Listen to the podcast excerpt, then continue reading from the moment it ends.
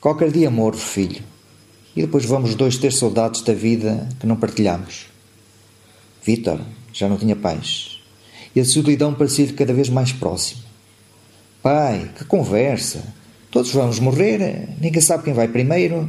Que é isso? Chantagem emocional? Mateus não conseguia admirar o pai. Isso incomodava. Considerava-o fraco, incapaz de se mover mentalmente no novo universo da liberdade mas a forma como Vitor aderia ao que lhe dizia enternecia-o.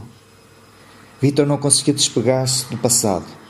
Dia a dia ele lhe parecia mais refulgente, na última lágrima de cada garrafa. Gosto de outra vez em casa, filho. Nunca me habituei à solidão. Mateus suspirou. Não sabes fechar portas. O passado é história, arquiva, e não te preocupes comigo. Mateus disse que se ia deitar. Vitor pediu que ficasse mais meia hora, até que o sol acabasse de nascer. Tens medo do escuro? riu-se o filho, e disse que se ia deitar.